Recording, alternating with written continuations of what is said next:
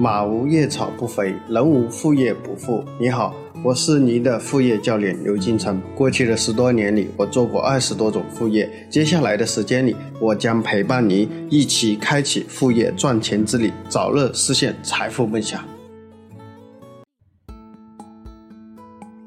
大家好，今天我们给大家分享的主题是业余爱好，却意外打开了致富门。首先，我们来看第一部分案例故事。沈墨尘，名字起自“和菩提本无树，明镜亦非台，本来无一物，莫使染尘埃”中的“墨”和“尘”两个字，意义在红尘中修行，而不被红尘所转。我们俗话说“相由心生”，啊，印在他身上尤为恰当。他曾不加修饰的外貌，初步满意的打扮，以及他。优雅的举止，就能看到他素净善良的内心。一番交谈下来，便更加印证了他的简单和动人。莫尘是在苦难中长大的女孩，从小到大经历了太多家庭的变故、事业上的挫折，以至于她到现在回想起来，依然苦涩难言。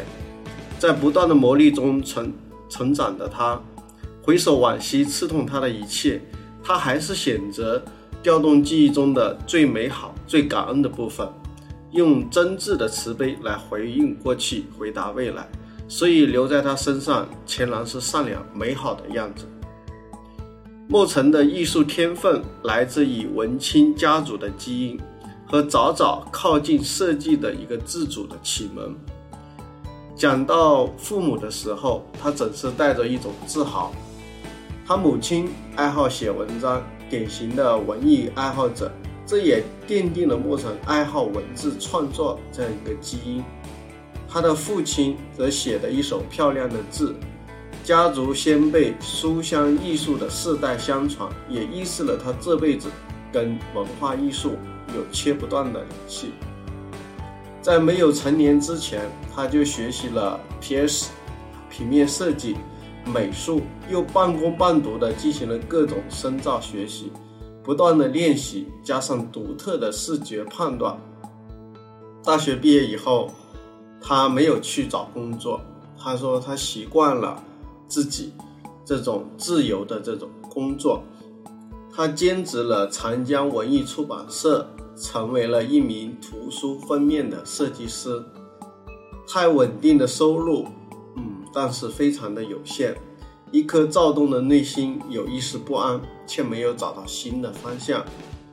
在二零一四年的时候，微信开始分行，莫尘的朋友圈的照片总是能吸引朋友点赞评论，拍的太好了，怎么做到的？莫尘认为这是非常简单的一件事情，身边的朋友却觉得非常的难。前期莫尘义务的帮他身边的一些朋友拍一些照片进行加工处理，他们朋友把这些照片发到朋友圈以后，立即引来惊艳一片，纷纷要求：A，介绍你莫尘给我认识一下。靠着口碑的裂变，平均一天有五十多人加他。后面莫尘推出了定价五千九百八十八一套的个人。形象拍摄的整套设计啊，包括个人的形象设计、化妆和个人私人定制的服装、朋友圈的头像、背景以及个人的 vlog 视频等等之类，这套的一整套的这种服务定价为五千九百八十八。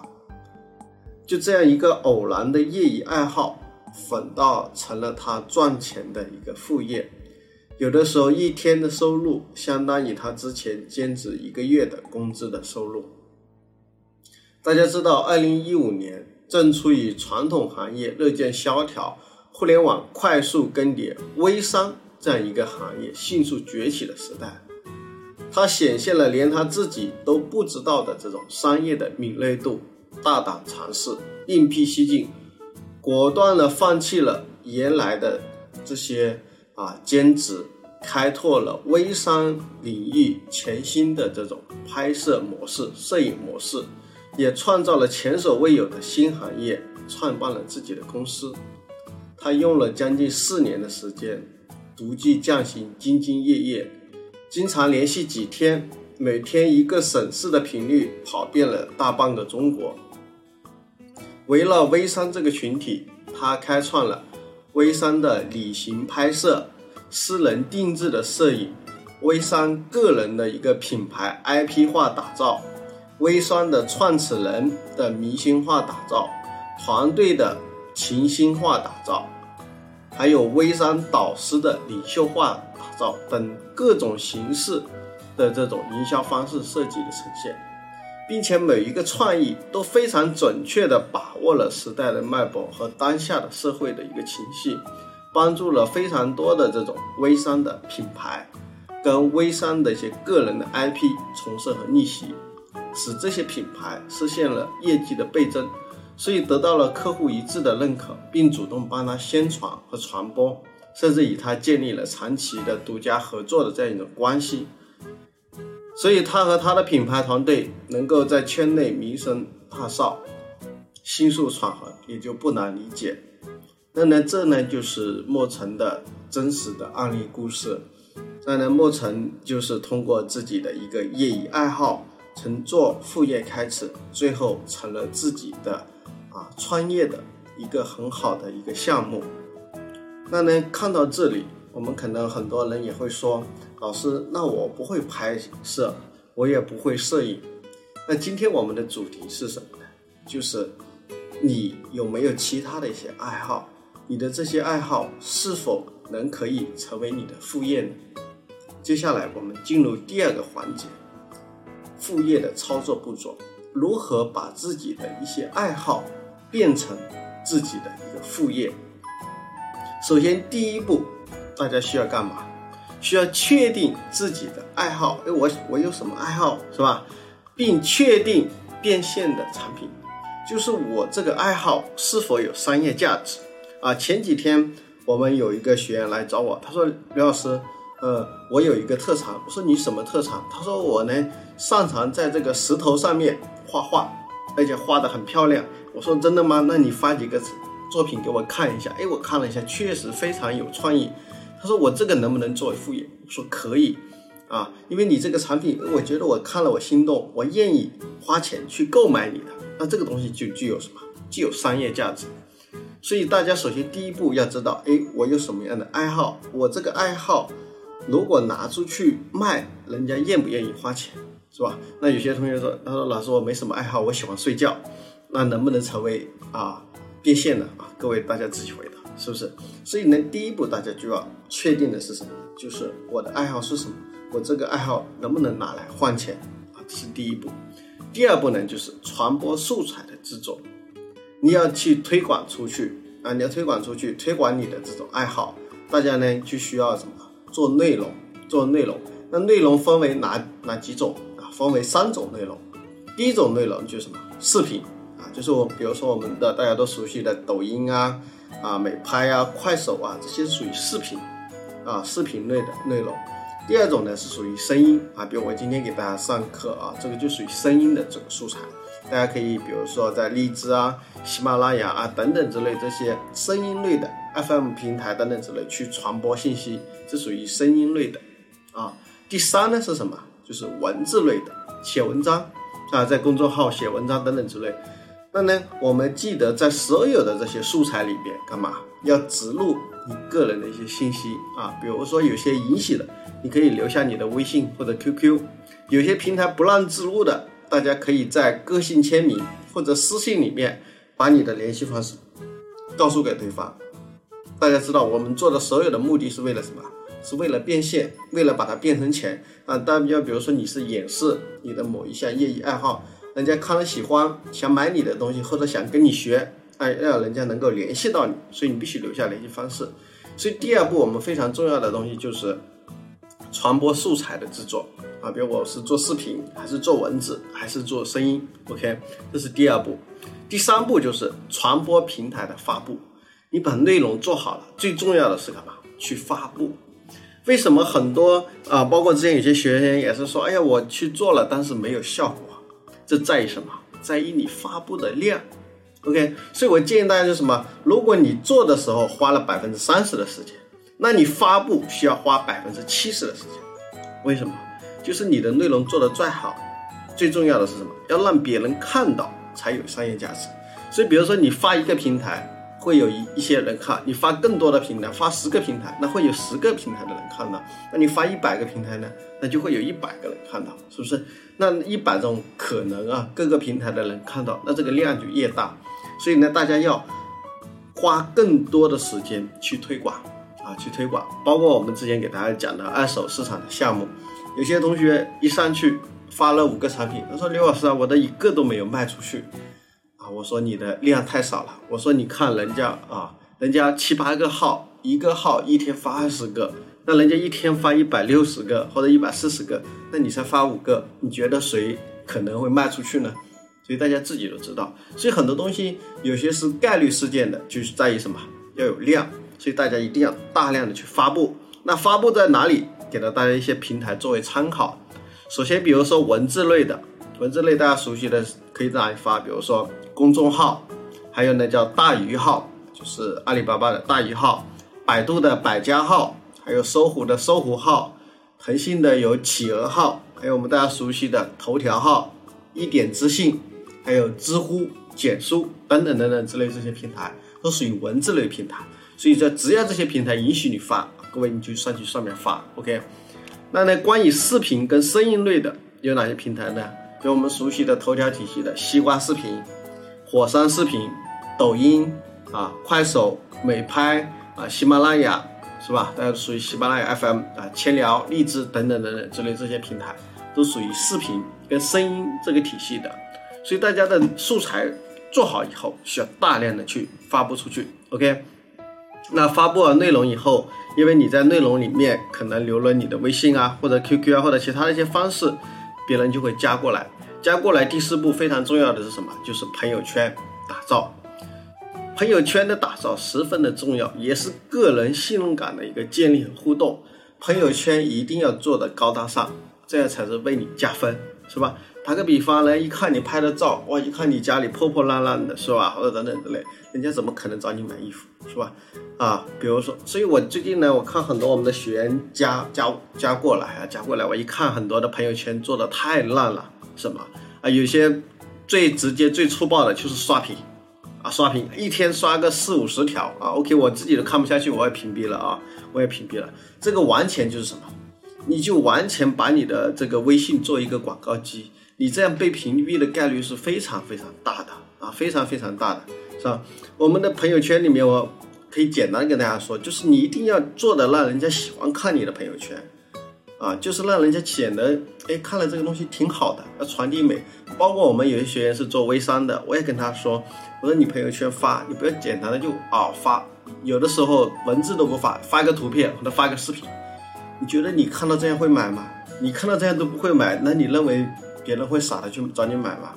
其实这就是非常啊，就是太简单太粗暴了。我当时也是说啊，比如我们有个。啊，同学啊，是卖那些艾灸的产品。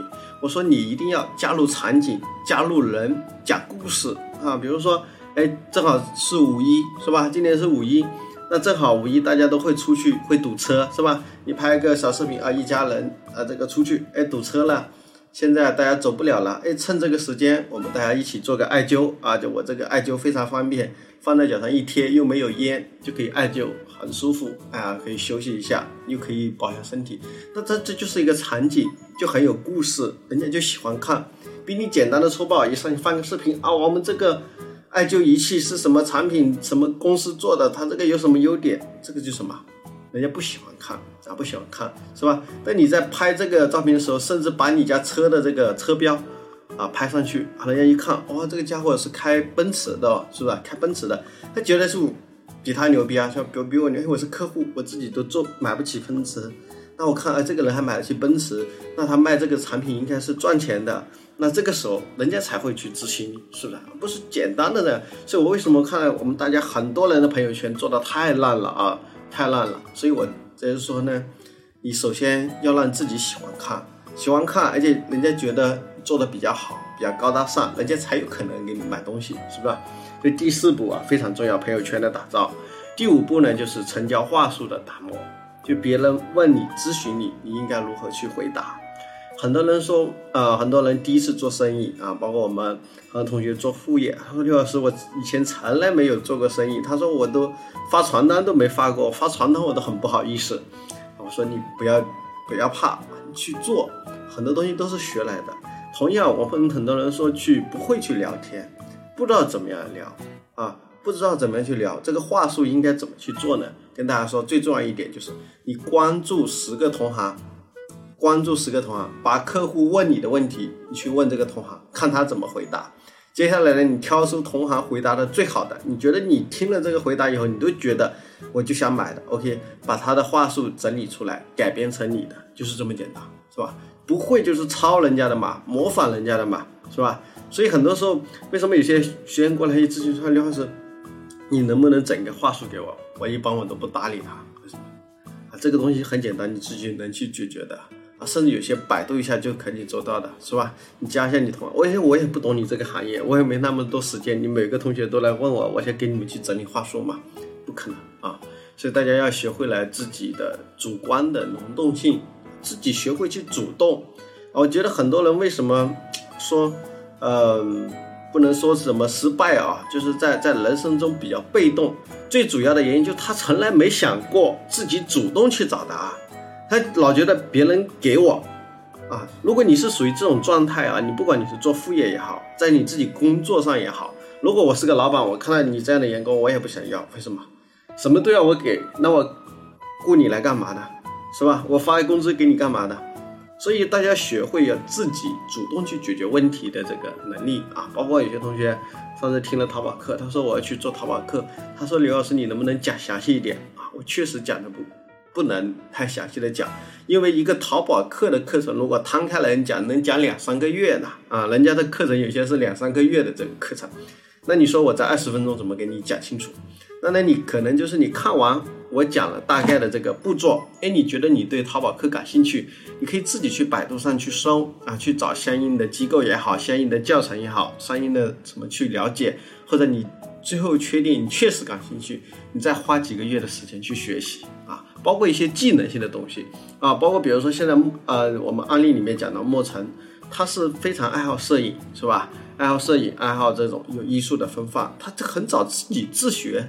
去这个 Photoshop 啊，这些平面设计、视频拍摄，人家是自学的，那人家也是去网上找教程啊，这等等之类这些这些去自学的，所以很简单啊，很多东西是在于你自己，你主动啊，你喜欢，你知道你要什么，你要去学这个东西，是吧？OK，接下来呢，这个项目的一些风险，给大家去做这个风险提示。第三部分，第一呢，就是业余爱好的商业价值决定你的成败。我相信很多人有很多的爱好，但是有些爱好可能是没有商业价值，所以你的这些爱好可能别人不愿意为这个爱好付钱啊，那这个就是决定你的这个商业价值。第二呢，就是前期我们通过文章的传播方式去传播，这种传播呢是很低的成本啊，你你拍好视频啊，或者写好文章，或者录好声音，可以去传播，很低成本的去传播。包括抖音，它有一个计划叫做什么呢？扶持非物质文化遗产的的传人啊，非物质文化遗产的传人就是什么呢？意思比如说有些民间的一些手艺活啊，或者什么一些特殊的爱好，就是你这种爱好很多人都不会的，而且呢可能会失传的，那呢抖音呢会去大流量去扶持啊。如果你恰好你自己会这么一个爱好啊，有可能啊，你可能靠这个能赚大钱，是吧？可能赚大钱，是不是？第三呢，跟大家说呢，就是。你一定要设计好你是变现的产品，比如说你变现的是什么东西，是吧？比如说我们人他是靠拍这种啊照片，或者你比如你爱好收藏这个邮票，哎，你这个邮票是不是也怎么变现？是不是？所以设置好你的一个变现产品。第四呢，这个最重要的还是流量的来源渠道的获取能力啊，就是你要怎么去搞来流量。刚才也给大家推荐了一些平台，比如文字类的啊，视频啊。声音类的这些平台，那呢最重要呢，还是大家先定下你自己的爱好是什么，接下来呢就问问这种爱好能不能卖得出钱，是不是？OK，接下来呢，我们第四部分就是今天我们的作业部分。今天的作业呢是大家针对自己的爱好设计一个产品啊，你自己有什么爱好，你设计出一个产品出来。接下来呢，你在你自己的朋友圈卖一卖，看有没有人愿意花钱买你的这个东西，是吧？哦，这个设计的东西有可能是一种服务，或者一种教程也可以，甚至有一些人是实在的一些产品啊，实在的一些产品，这个呢都可以，大家就自己呢发挥自己的想象力。首先呢，还是体验。啊，你有什么爱好？你的爱好是什么东西？接下来有谁愿意为你的爱好买单？啊，其实就这么简单。OK，那呢，其实这里面呢故事是非常非常多啊，包括之前有一个朋友，他非常厉害，是手绘啊，就是手绘用手啊啊在那个墙上就是画画。那呢后面呢，他是一次偶然一个机会，一个朋友啊就嗯这个开这个饭店的啊，找他在墙上画了一幅啊特别好看。后面呢，这个时候成了他的一个副业啊，很多后面名气越来越大，很多一些啊机构，比如说酒店啊一些等等之类，他一面墙啊，直接让人家过去画啊，画这种中国画，比单纯贴上去的更好看。所以跟大家说啊，我们的一些爱好是可以变现的，同时呢，满足了我们的爱好，接下来可以变钱，是吧？啊，OK，那我们今天的课程就到此为止，谢谢大家。